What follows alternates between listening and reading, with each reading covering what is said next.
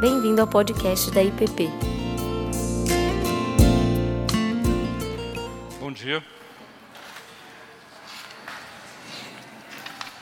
Quando temos. Opa!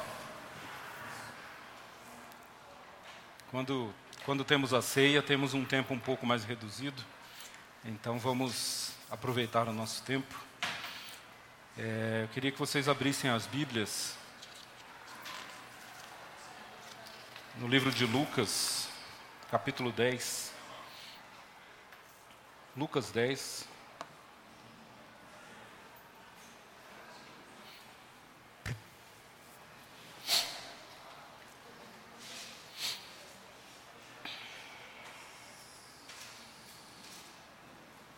Versículo 38.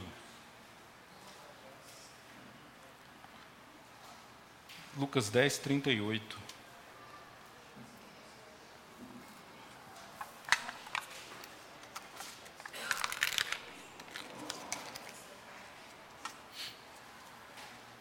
Vamos ler até o 42. Lucas 10, 38 até o 42. Diz assim: Indo eles de caminho, entrou Jesus num povoado e certa mulher chamada Marta hospedou-o na sua casa. Tinha ela uma irmã chamada Maria, e esta quedava-se assentada aos pés do Senhor a ouvir-lhe os ensinamentos. Marta agitava-se de um lado para o outro, ocupada em muitos serviços. Então se aproximou de Jesus e disse: Senhor, não te importas de que minha irmã tenha deixado que eu fique a servir sozinha? Ordena-lhe, pois que venha ajudar-me. Respondeu-lhe Jesus: Marta, Marta, andas inquieta e te preocupas com muitas coisas. Entretanto, pouco é necessário ou mesmo uma só coisa. Maria, pois, escolheu a boa parte, e esta não lhe será tirada. Vamos orar? Senhor, nós nessa manhã nos colocamos diante de Ti, agradecidos por tudo que já nos deu, pela Tua santa ceia que nos relembra o Teu sacrifício por nós e o preço que o Senhor paga para nos possibilitar uma comunhão mais profunda, mais honesta, mais sincera, mais direta contigo mesmo. Por essas coisas te louvamos e pedimos que fale conosco nessa manhã, que sejamos abençoados pela tua palavra, pelo teu espírito, pela tua ação no nosso meio. Em nome de Jesus. Amém. Amém. Como vocês é, sabem, a gente tem caminhado por um caminho que tenta nos é, conduzir é, a uma relação com Deus fundada, fundamentada, mais nos nossos afetos, mais nos nossos corações, mais nas nossas almas. Temos é, uma tradição reformada, né, a nossa tradição, que sempre deu muita atenção, e está certo em fazer isso, à forma como pensamos, mas é óbvio que sabemos que precisamos também caminhar com as coisas do coração.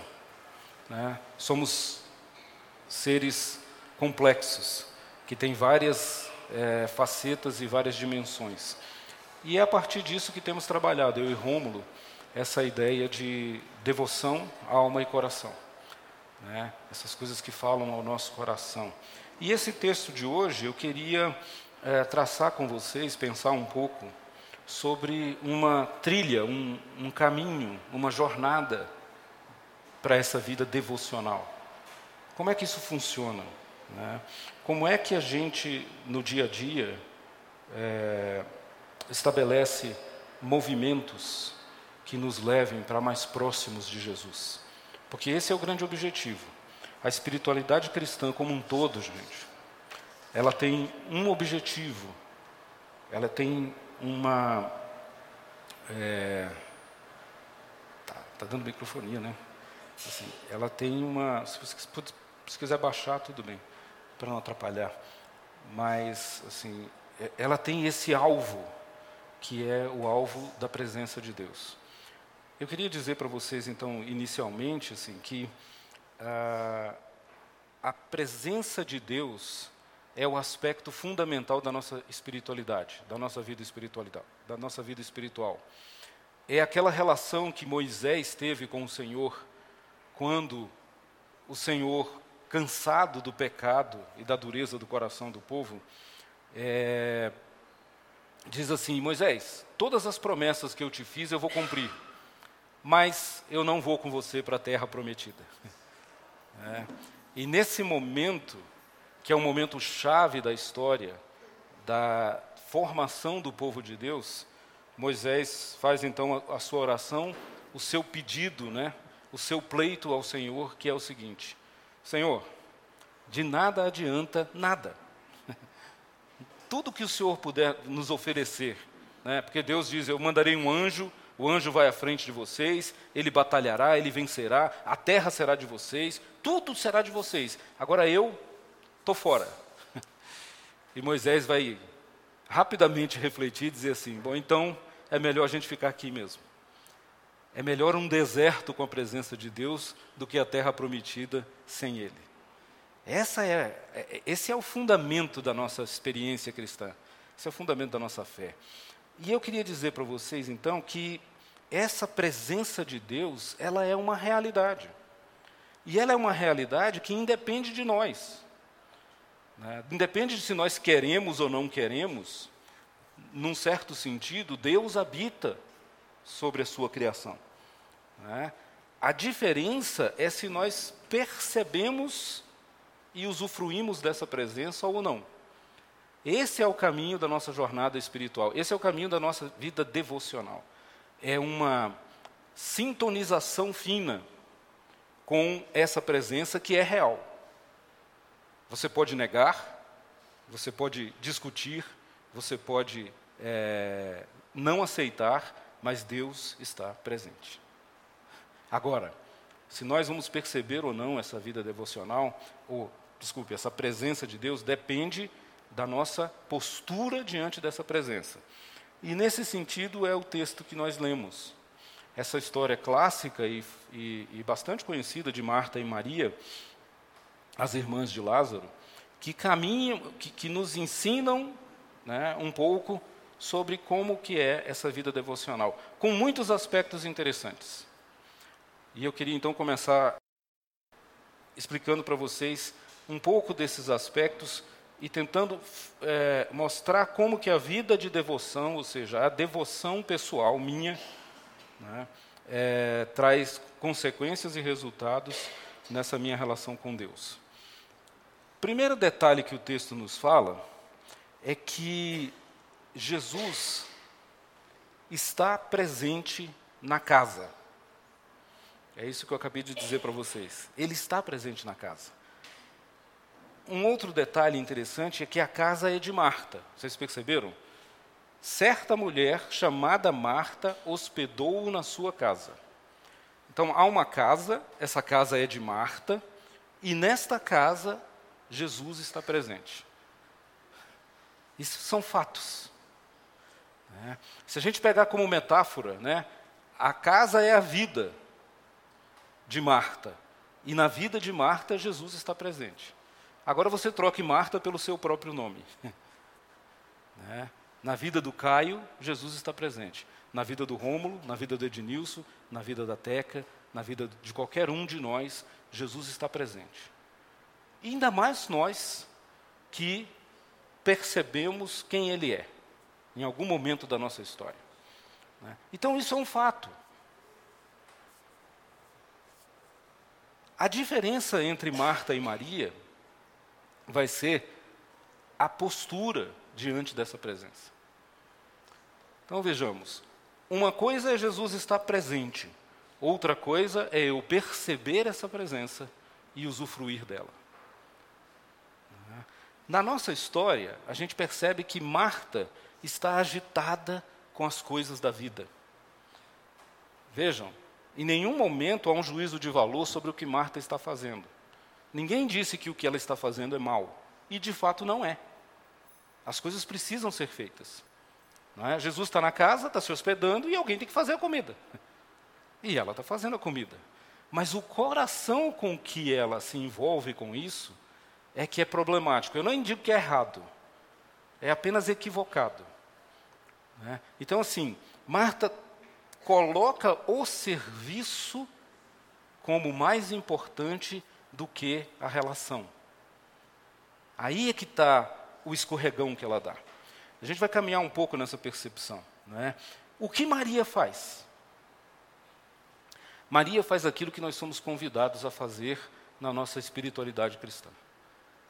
Maria coloca como prioridade, como primeiro lugar, o reino de Deus e o que Jesus tem para dizer para ela. E o texto nos diz que isso é simbolizado pela postura de Maria diante de Jesus, que é uma postura o quê? Sentada, quedada, né? O texto nos diz que Maria quedou-se aos seus pés. Isso implica naquilo que nós já temos conversado nas nossas aulas anteriores. Infelizmente, esse ano está tendo muitos eventos e a gente está quebrando a nossa sequência, mas vocês devem lembrar que nós trabalhamos sobre o deserto, sobre a presença, sobre o silêncio, sobre a quietude, sobre esse lugar onde eu vou despojado das minhas máscaras, das minhas fantasias, das minhas ferramentas. Eu, diante do Pai, num, num lugar de vulnerabilidade, né, me aquieto. Né? Então, o silêncio e a quietude, que quer dizer atenção. Atenção externa, que tenta escapar dos barulhos do mundo, e atenção interna, que tenta escapar das vozes e das conversas que ficam na nossa cabeça, que nos dizem um monte de coisa. Né? E, e nós, então, nesse estado, nos sentamos aos pés de Jesus. Vida devocional é um sentar-se aos pés de Jesus, né, para ouvir o que ele tem para nos dizer. Nesse momento, é, a espiritualidade, fundada numa presença que eu percebo e que eu acolho, desses três, a presença é constante. A percepção e o acolhimento depende do meu coração. Tá? Esse é o ponto. Por isso, a gente fala em disciplinas espirituais. Algo que eu faço intencionalmente e uma posição em que eu, eu me coloco para usufruir de uma presença que está aqui. Agora, se eu não a vejo, eu posso até ser abençoado por ela, porque a Bíblia nos diz que a chuva cai sobre justos e injustos, sobre atentos e desatentos. A bênção de Deus é tão grande que ela alcança até quando nós não estamos pensando nele. Mas se você está focado nele, preocupado com ele e com o coração voltado para ele, isso muda profundamente. E o que você vai experimentar, Jesus vai chamar de o quê? A melhor parte. É, é nesse caminhar que estamos indo. Então, nessa devoção, nesse acolher da presença de Deus, a gente ganha, é, eu diria que uma sequência progressiva de percepções positivas do que Deus faz na nossa vida. Porque, é, primeiro, Ele traz para mim serenidade, calma, paz, sossego para a alma. Né? Vivemos num mundo muito conturbado, muito louco, que nos pressiona o tempo inteiro. Mas na presença de Jesus, por alguma razão que envolve mistério e misericórdia dele, nós podemos sossegar. Né? Aquela velho hino, o mestre o mar se revolta, né? as ondas. E aí o refrão diz: sossegai. Sossegai. Por que, que eu vou sossegar? Porque eu vou começar a perceber aos pés de quem eu estou assentado. Aos pés do Senhor da história. Então, a primeira coisa que ele me traz é a serenidade que a confiança em Deus produz em mim eu me torno uma pessoa mais calma, menos ansiosa. Não andeis ansioso. Né? A segunda coisa, a serenidade, me ensina o cultivo da paciência.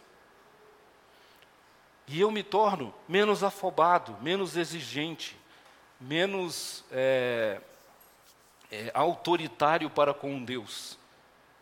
Eu já não fico mais preocupado em determinar que Deus faça coisas por mim mas eu cultivo a paciência do esperar no Senhor. Eu cultivo a paciência de saber que, estando aos seus pés, as circunstâncias, desculpem a redundância, são meramente circunstanciais. Tudo passa. Né? É, Teresa de Ávila dizia, né? Nada te turbe, pois tudo passa. Quem tem a Deus, nada lhe falta. É uma construção, você precisa crer nisso. Então a paciência é, é que nós olhamos para a oração muitas vezes e não há nada de errado em pedir. Não é disso que eu estou dizendo, não é nisso que eu estou falando. Mas nós olhamos para a oração muitas vezes como a solução dos nossos problemas. A oração nos serve para que solucionemos coisas. Na perspectiva de Deus, a oração nos serve para que sejamos pacientes, para que isso produza em nós essa tranquilidade da alma que diz assim: espera no Senhor, confia nele, e o mais ele fará. É só uma, uma mudança de como nós nos aproximamos das disciplinas espirituais. Então, da confiança vem a serenidade, da serenidade vem a paciência, e da paciência vem a gratidão. Veja que é um processo né, de incremento da nossa postura diante de Deus. Vamos nos tornando mais parecidos com Jesus. É o fruto do Espírito que vai se formando em nós. Né? É, então, enquanto nós queremos solução, Deus quer crescimento. Essa é a diferença. Né?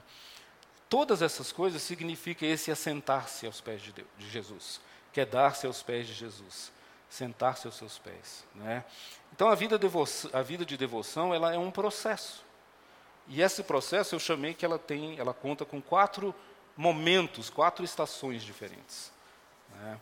A primeira estação, diante disso que a gente está conversando e diante do nosso texto, é essa estação que é a estação da conversão.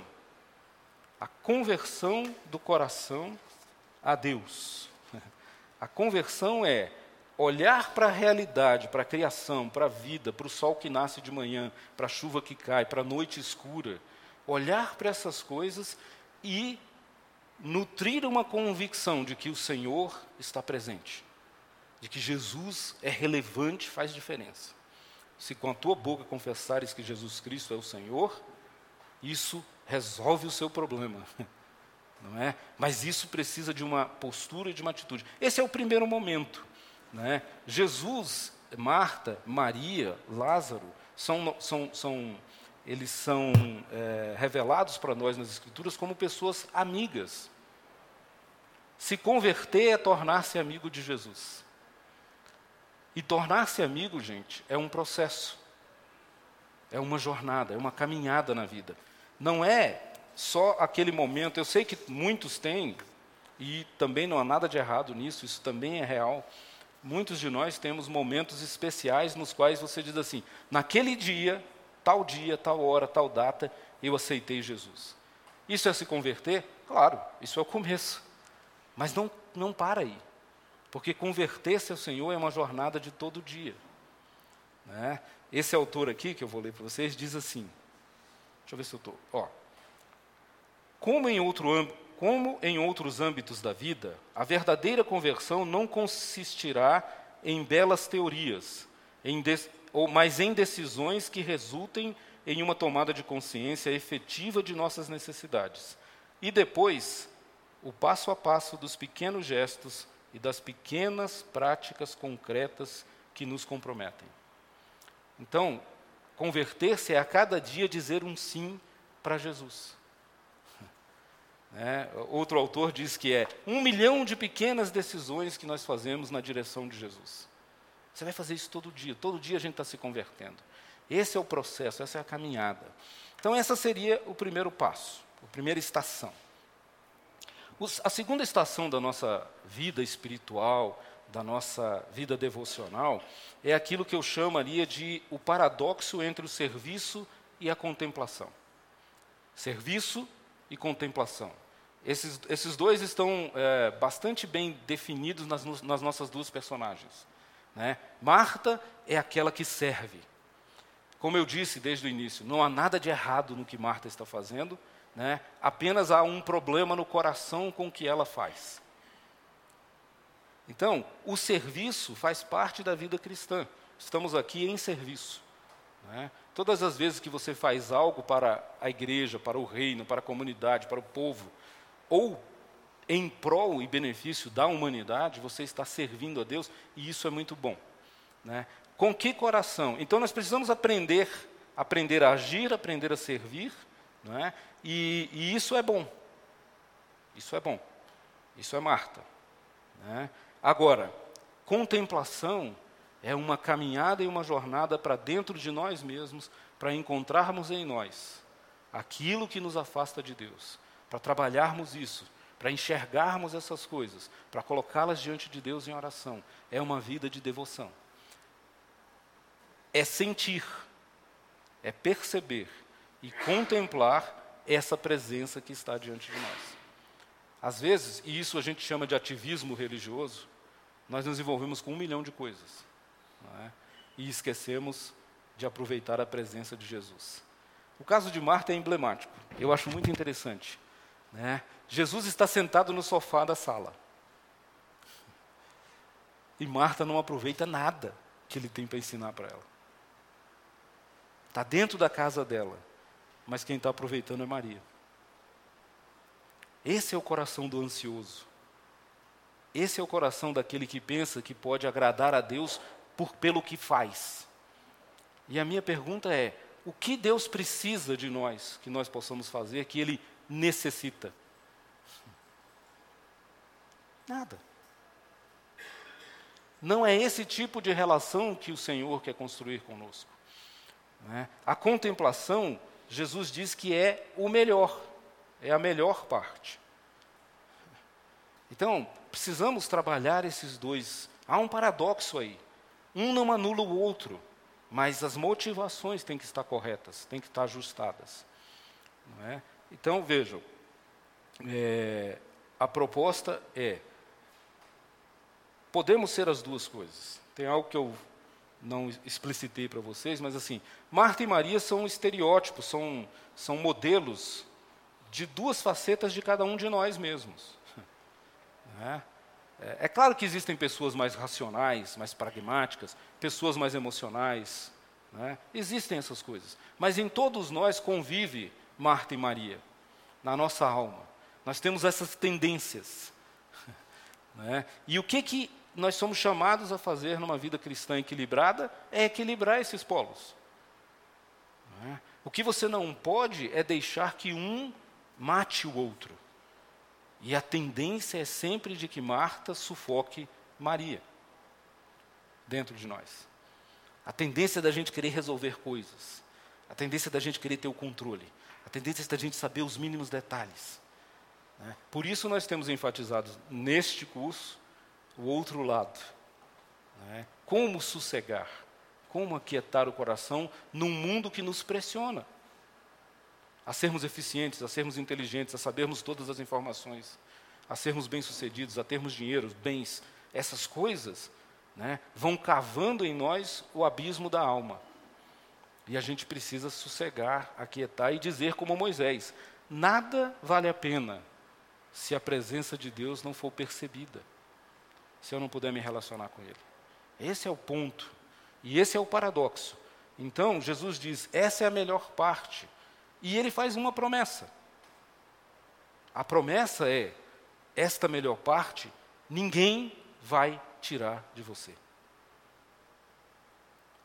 Marta, andas agitada. Maria escolheu a melhor parte e isso não vai ser tirado dela. O que é a melhor parte? É a percepção, a consciência, o experimentar da presença de Deus. Isso as pessoas não podem tirar de você. Só você pode bloquear isso na sua vida. No momento em que você caminha para Ele, se assenta aos seus pés, Ele jamais, jamais te rejeitará. Porque a postura de quem se assenta aos pés deles é a postura de um coração devoto, de um coração humilde. E a humilde o Senhor não resiste. Ele resiste ao soberbo. Então é uma promessa de Jesus. Portanto, meus irmãos, o que, é que nós temos que aprender? Nós temos que aprender é que, por mais estranho que possa parecer, por mais que a gente pense que se eu deixar de fazer, e estar preocupado e controlando tudo na vida. Eu vou perder as coisas e, e perder o meu poder de influenciar nas coisas. Saiba que o Senhor é fiel para não te deixar na mão se você colocar o reino dele em primeiro lugar. Buscai, pois, em primeiro lugar o reino de Deus, e todas as outras coisas vos serão acrescentadas. Essas são as promessas. Esse é o paradoxo que a gente tem que trabalhar. Em terceiro lugar, a terceira estação que eu queria dizer que isso, esse, não este texto específico, mas a história de Marta e Maria. Agora eu vou querer ser um pouco mais abrangente. Né? A história de Marta e Maria e Lázaro, seu irmão, nos revelam é que há uma estação na vida de dor e sofrimento. A vida de cada um de nós, isso é para toda a humanidade, para todo ser que já existiu, enfrenta dor e sofrimento. Esta é uma realidade da nossa existência. O mundo pós-queda, né, ele é um mundo marcado por esse aspecto da dor e do sofrimento. Eu tenho falado e conversado com vocês que dor e sofrimento, tanto quanto beleza e provisão de Deus, são mistérios para os quais nós não temos a explicação. Na última aula que eu dei, o Antônio Carlos, acho que ele não está aqui hoje, tinha feito uma pergunta sobre os terremotos, os furacões, ou seja, como explicar o mal para o meu filho de cinco anos, sei lá. Né? E eu fiquei pensando nisso desde então, e a minha resposta para o Antônio Carlos para vocês seria o seguinte: não dá para explicar. Com as categorias de nossa razão, a gente não é suficientemente conhecedor da realidade para explicar isso. E isso é o fenômeno que a gente vê no livro de Jó. É? O livro de Jó é a angústia da humanidade diante do sofrimento. E qual a razão disso tudo? Há várias, a gente pode conjecturar várias, mas no fim, a pergunta de Deus a Jó no capítulo final, lá na última conversa, qual é? Aonde você estava quando eu criei todas as coisas? Ou seja, há um limite para a nossa compreensão. E aí entra um aspecto que é um aspecto importante, que é um aspecto da fé. E essa fé não é em circunstâncias, não é em bênçãos que recebemos, mas é uma fé no caráter de um Deus que se revela pelas Escrituras e que nos revela ser bom. Ele cuida de nós. Porque se a gente for tentar, por categorias racionais, entender, nós não entenderemos. E a gente vê isso na história de Marta e Maria, no processo que se dá desse dia, que a gente leu aqui no nosso texto, né? desse dia em diante, acontecem, como eu disse para vocês, a vida continua. E nós somos confrontados com a vida, né? Você se converte, você se torna um cristão, você passa a servir ao Senhor e você começa a ser confrontado com a vida real. E a vida real traz problemas reais, coisas reais acontecem. Dificuldades que estão fora do nosso controle aparecem. E a gente se confronta com isso, e diante dessas coisas, a cada dia, nós temos que dar uma resposta ao Senhor. Na história de Marta e Maria, o grande evento é a morte do seu irmão Lázaro. Está no capítulo 11 de João. Acontece depois desse jantar aqui. Esse jantar é o meio que o começo, é onde esses personagens aparecem. E depois disso, a vida continua, Jesus continua sendo mestre, a amizade dele se aprofunda. A gente vai perceber isso no relato de João 11, quando Lázaro adoece e Jesus sofre com isso. É? Era seu amigo. O evangelista nos deixa claro, eles eram amigos. E vem então o evento que é a morte de, de, de Lázaro. E Jesus retarda seu retorno. E na cabeça das duas irmãs fica a mesma interrogação. Mas se ele tivesse aqui? Né? E veja como essa pergunta é interessante para aquilo que eu disse no início. Mas ele não está presente? Jesus não estava consciente da situação, em certo sentido, ele estava presente na sua consciência, ele sabia. Né? E o poder de Jesus como Deus, soberano, né? Era o poder de impedir isso. Ele fez isso com o servo do centurião. Né? Ele não precisou estar lá para curar o rapaz. Vai que por uma palavra minha cura. Então, essas interrogações são as interrogações da vida da gente, como eu disse para vocês, para as quais não há respostas simples, simplistas. Por que Jesus não estava, por que ele foi, por que não foi.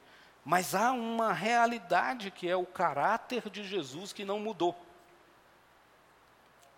É nesse sentido que a nossa fé deve se colocar em quem ele é, e não só no que ele faz. O que ele faz, às vezes, nós não temos capacidade de entender, mas quem ele é está revelado para nós nas Escrituras, desde o início até o fim. Jesus chega então aos portões da cidade e não vai até as mulheres, ele espera que elas venham à sua presença. E Marta dá o primeiro passo, a pragmática, a que quer ver as coisas resolvidas. E Marta chega diante de Jesus com aquilo que nós, pessoas racionais e pragmáticas, queremos, que é o quê? Respostas. a pergunta é a mesma: Senhor, se tu estivesses aqui, meu irmão não morreria. As duas falam a mesma frase, mas cada uma fala com um coração diferente, com uma intenção diferente. Para Marta é assim: me explica aí, Senhor. É a pergunta do Antônio Carlos. Né? Me explica aí, Senhor, por quê? Eu preciso saber, eu preciso entender. E, e Marta é essa parte de nós, todos nós, que precisamos saber. Nós buscamos compreender. Isso é legítimo diante de Deus. E o que Jesus fala, faz com Marta? Ele responde na sua necessidade. E ele diz assim: Mas Marta, pensa comigo aí. Você não acredita que Lázaro vai ressuscitar? Isso não faz parte da sua fé? E Jesus traz Marta para pensar e refletir sobre todas as escrituras e sobre todas as promessas que um judeu, né, como Marta era, tinha na sua mente sobre quem é Deus e sobre como Deus ama aquele povo e vai se manifestar. E Marta vai ter que chegar à seguinte conclusão: sim, Senhor, eu sei que no último dia, como está prometido, ele vai ressuscitar. As categorias racionais de Marta só chegam até aí. Só chegam até aí. E aí vem uma virada da história que vai modificar o coração de Marta. Jesus volta-se para ela e diz assim: Marta, eu sou o caminho, a ressurreição, a vida. Eu não é no fim da história, não é no começo da história, não é no meio da história, é em mim que essas coisas se tornam reais. E aí vem a pergunta: você crê nisso? É, é a pessoa de Jesus que dá significado para a existência e para qualquer circunstância da existência. Você crê nisso? E Marta é convidada a com todas as suas faculdades mentais, com todo o seu pensamento, com a sua capacidade de compreensão, a dizer o quê? Eu creio.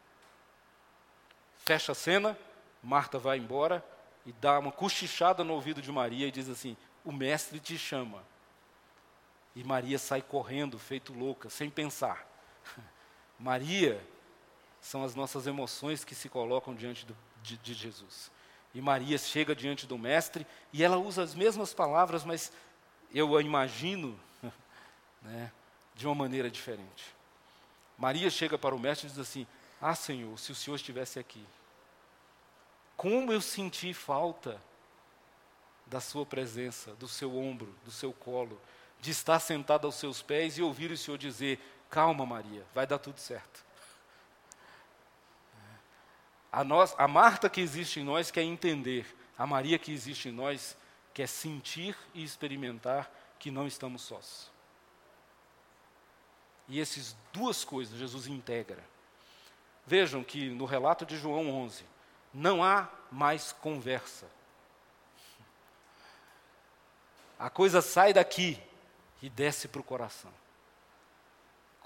Quando Maria diz a mesma frase de Marta, ao invés de Jesus dizer, então vamos conversar, deixa eu te explicar o que aconteceu. A Bíblia nos diz que começa a acontecer um evento extraordinário, né? um evento que ficou marcado na história e ficará para a eternidade. O dia em que Jesus tremeu diante da realidade da dor humana. A Bíblia diz que Jesus se comove dentro de si. É aquela dor no estômago, sabe?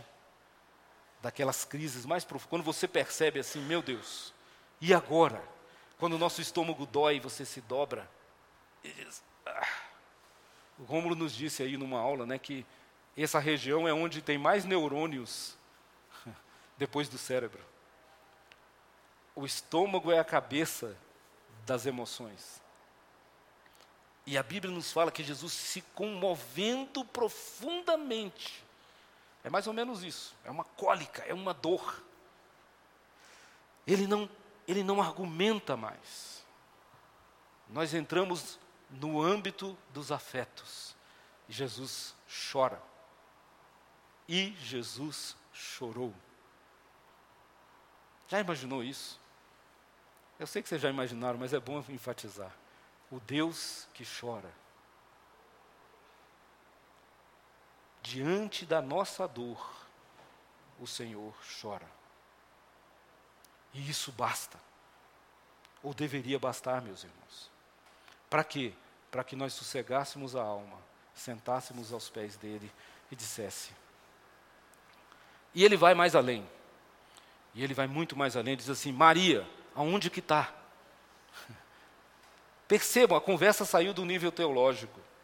As afirmações teológicas são ótimas, necessárias, mas elas têm que descer para o coração. E ele diz: Me mostra. E eu imagino essa cena assim. Maria diz: Vem comigo. E Jesus vai. E ela pega no braço dele. E ela vai perceber como estão rígidos os seus músculos, como está trêmulo o andar do Senhor. Porque Jesus está se dirigindo para ver aquele a quem ele ama, marcado, abatido por aquilo que não deveria existir a morte, a dor e o sofrimento. Não foi para isso que o homem foi feito. E Jesus não se conforma com isso. Todas as vezes que ele se depara com a morte do homem, ele se agita em seu coração. Foi assim com o filho da viúva de Naim. Foi assim com a filhinha do, da, do oficial. Jesus diz assim: não. Isso é uma afronta a Deus. Essa é a simbologia que está por trás da nossa história. O que acontece? Lázaro ressuscita, a, a a esse envolvimento, Jesus consegue falar a nossa Marta e a nossa Maria, a nossa razão e os nossos sentimentos, as nossas emoções. Ele nos olha como, como pessoas inteiras. E na gramática da vida, Jesus revela o seu amor.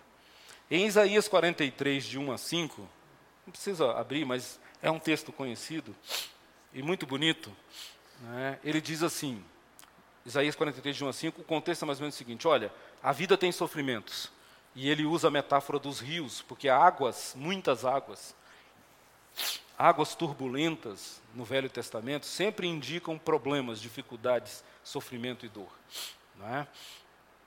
E ele, é, ele diz: vocês terão rios difíceis para atravessar na vida. Águas tentarão cobrir a cabeça de vocês. Mas não tenham medo. Por quê?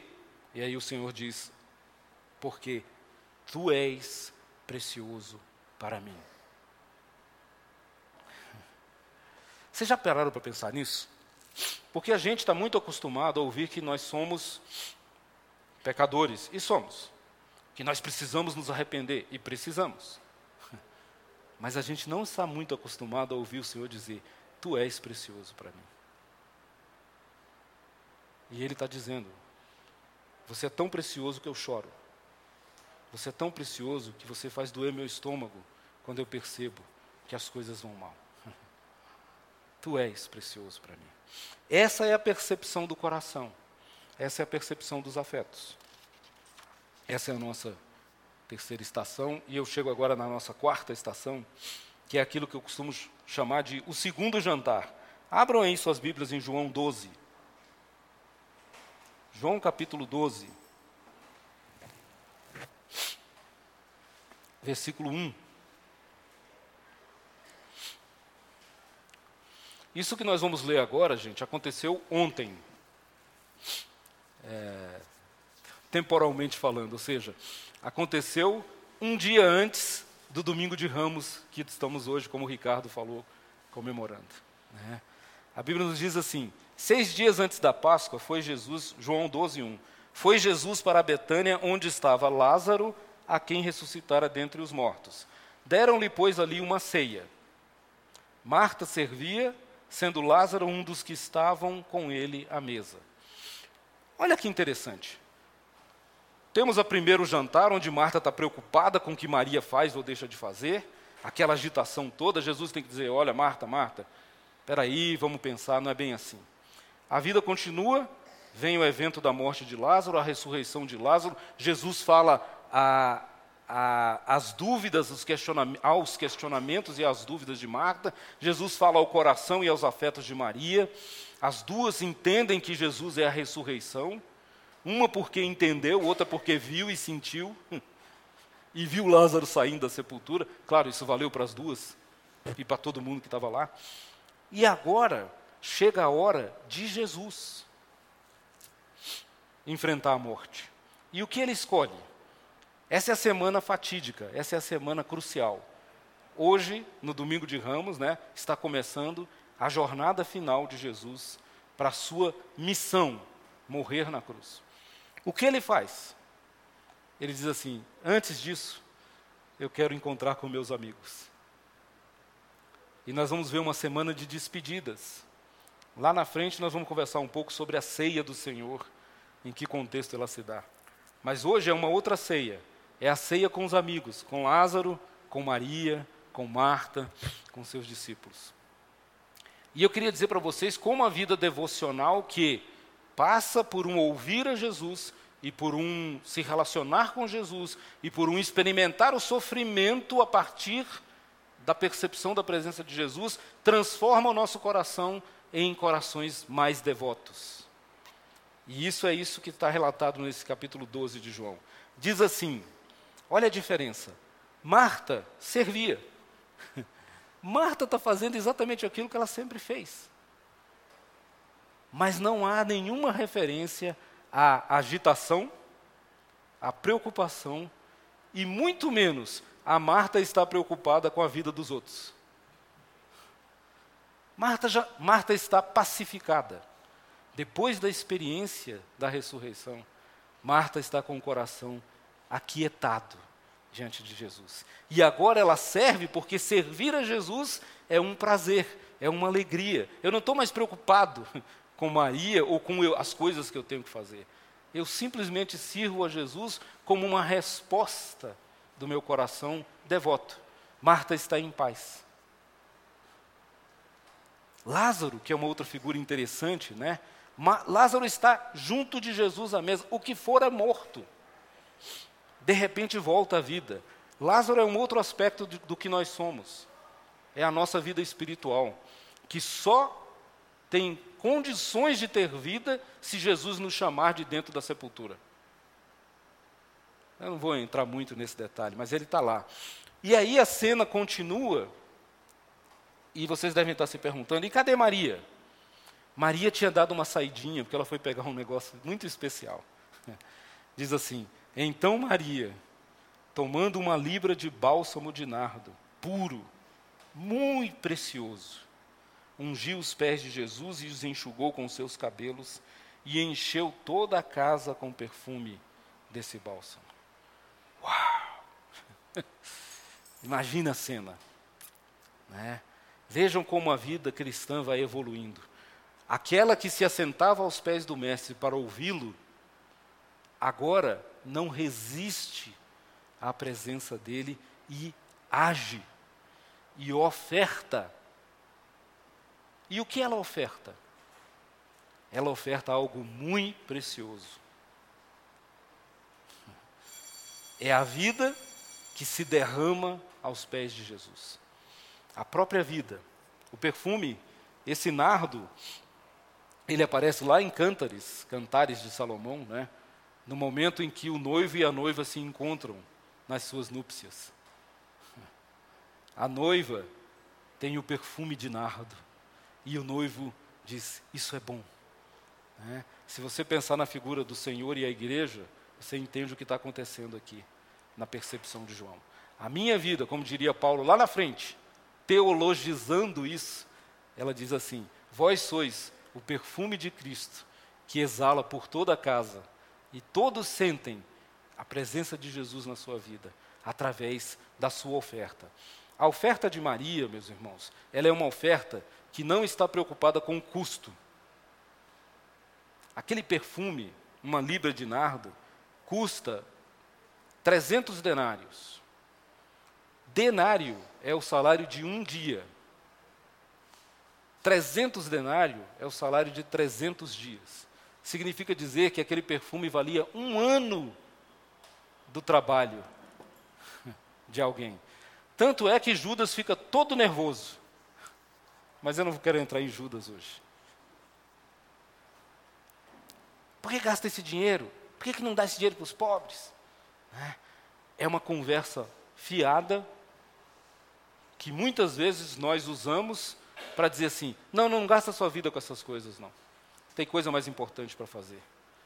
E Jesus detecta isso e diz assim: Judas, os pobres sempre os terão convosco. Eu não. E eu sempre que lia esse texto, eu ficava assim: poxa vida, mas, mas Jesus foi meio duro. Assim, como assim? Não é legítimo me preocupar com os pobres? É legítimo, e Jesus acha que a gente tem que se preocupar. Mas essa citação que Jesus está fazendo não é da cabeça dele. É um texto que está em Deuteronômio 15, se não me engano, versículo 11. Mas é no capítulo 15 de Deuteronômio. E o texto lá em Deuteronômio diz assim: Vocês são avarentos, vocês gostam das riquezas, e por isso os pobres sempre os terão convosco. Jesus é sensacional. Não é? Ele está dizendo assim: não vem com esse negócio de que alguém dedicar a vida a mim gera pobreza. O que gera pobreza é a ganância do coração de vocês. Não é Judas.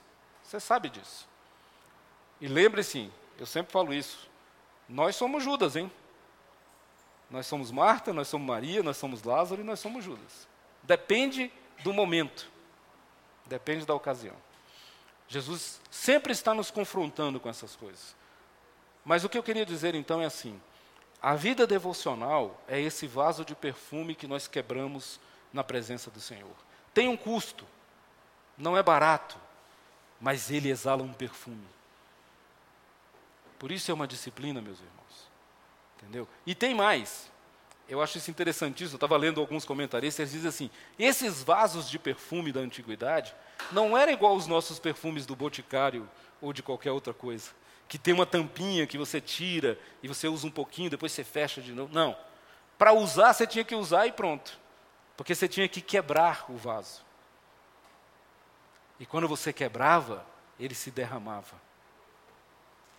É.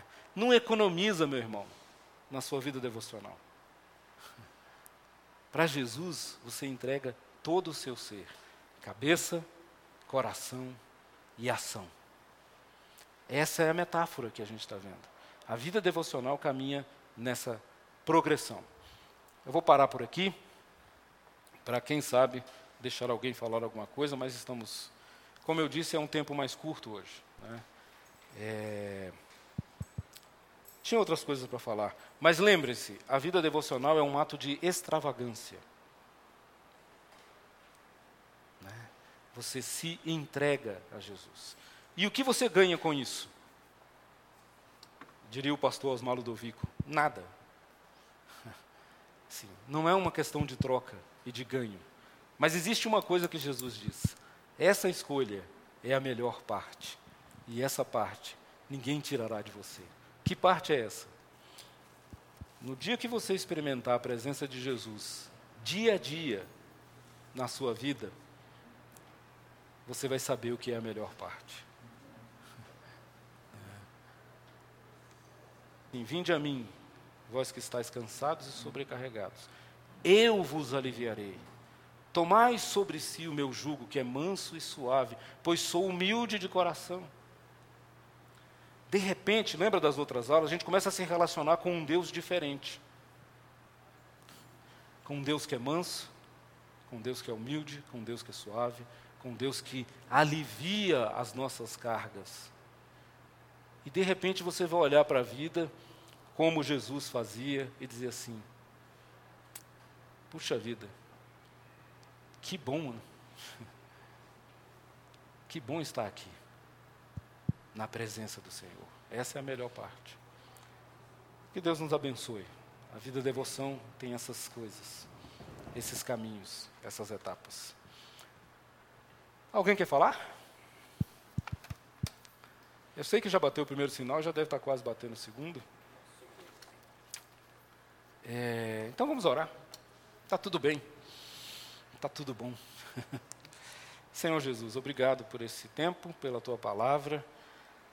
Ensina-nos essas coisas, ó Deus. É,